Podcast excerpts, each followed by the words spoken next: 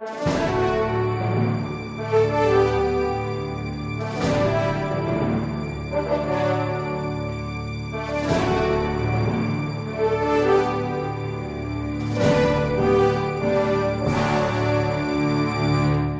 Resposta Católica de hoje, gostaríamos de falar a respeito da integridade do sacramento da penitência, da confissão. O que é necessário para se confessar bem.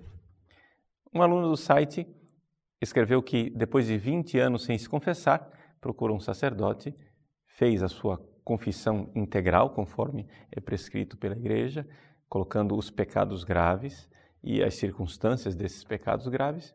O sacerdote disse alguns conselhos, deu absolvição, mas não passou nenhuma penitência. E a pessoa pergunta se ela pode comungar mesmo assim. Bom, para que nós tenhamos o sacramento da penitência validamente administrado, basta que o padre tenha a faculdade realmente de absolver os pecados e a pessoa esteja arrependida. Esse é o mínimo conforme nos diz o cânon 966 do Código de Direito Canônico. Para que a válida absolvição dos pecados, se requer que o ministro, além do poder de ordem, tenha a faculdade de exercer esse poder em favor dos fiéis aos quais dá absolvição.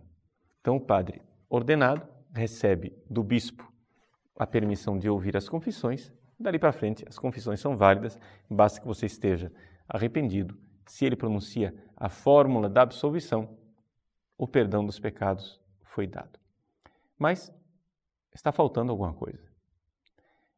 É necessário que no processo não haja somente a fórmula da absolvição. Para que nós administremos o sacramento da penitência na sua integridade, é necessário que a pessoa diga os seus pecados graves com as circunstâncias que podem também agravá-lo. Depois, esteja arrependida dos seus pecados, e isso pode ser manifestado geralmente pelo ato de contrição. Receba do sacerdote aquilo que nós chamamos de uma obra satisfatória, ou seja, uma penitência, e depois a absolvição. Essas quatro coisas para a integridade do sacramento. É claro que no momento de urgência, um padre pode tranquilamente, diante de uma pessoa caída no chão, num acidente, simplesmente pronunciar a fórmula da absolvição. Mas isso são exceções. O que nós temos geralmente é essa realidade. É necessário, número um, manifestar os pecados graves. E isso está prescrito pelo próprio Código de Direito Canônico. O código diz assim: que o fiel, número um, deve estar disposto, é o cânon 987. Depois, o fiel tem a obrigação de confessar quanto à espécie e ao número todos os pecados graves de que tiver consciência após diligente exame. Isso quer dizer que o fiel precisa falar dos pecados graves, é aconselhado que ele fale também os pecados veniais, mas a obrigação são os pecados graves. Esse é o cânon 988. Nesse sentido, a legislação canônica atual continua exatamente a mesma disciplina que foi colocada pelo Concílio de Trento. Não houve nenhuma modificação. Os pecados graves precisam ser manifestos. Esta é uma obrigação do penitente, mas é também uma obrigação do confessor de ouvir os pecados nem que seja minimamente, nem que seja uma pequena lista.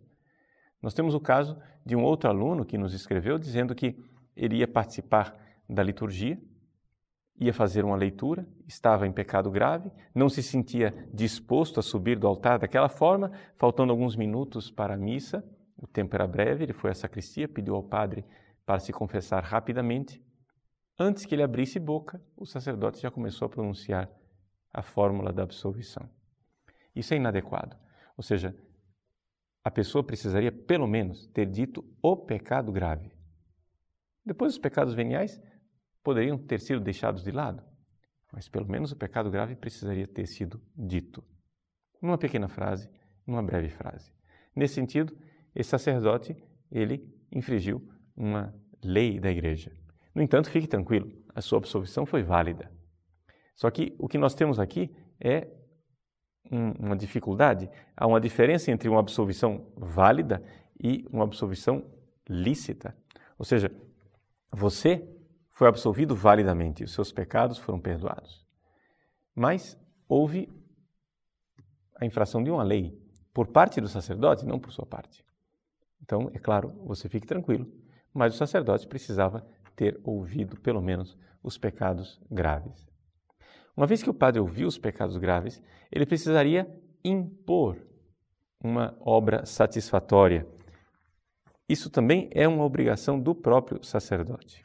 Vejam, isso está prescrito pela Igreja no número no cano número 981 que diz assim: De acordo com a gravidade e o número dos pecados, levando em conta, porém, a condição do penitente, o confessor impõe as salutares e convenientes satisfações que o penitente em pessoa tem obrigação de cumprir.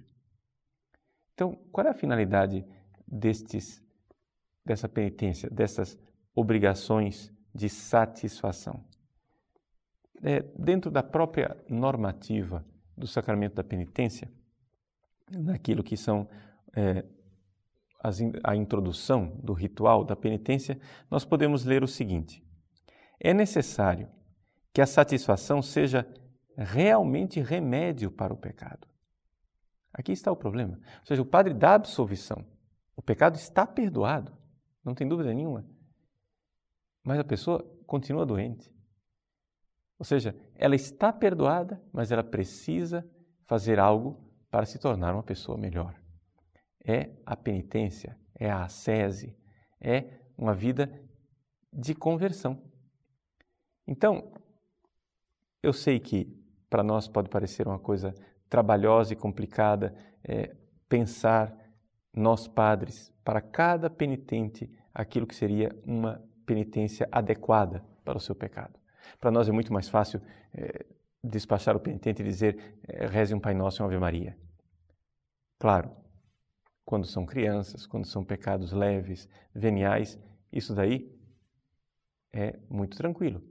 Mas quando a pessoa tem um pecado grave, ainda mais um vício, é muito adequado que se dê um remédio, ou seja, algo que ajude a pessoa a sair daquela situação.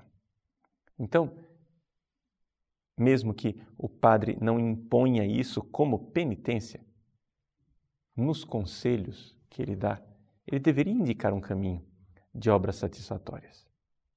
Se o padre não quer gravar o penitente com é, um fardo a mais, ele pode dar uma penitência leve, mas convidar, exortar o fiel a fazer algo para melhorar de vida.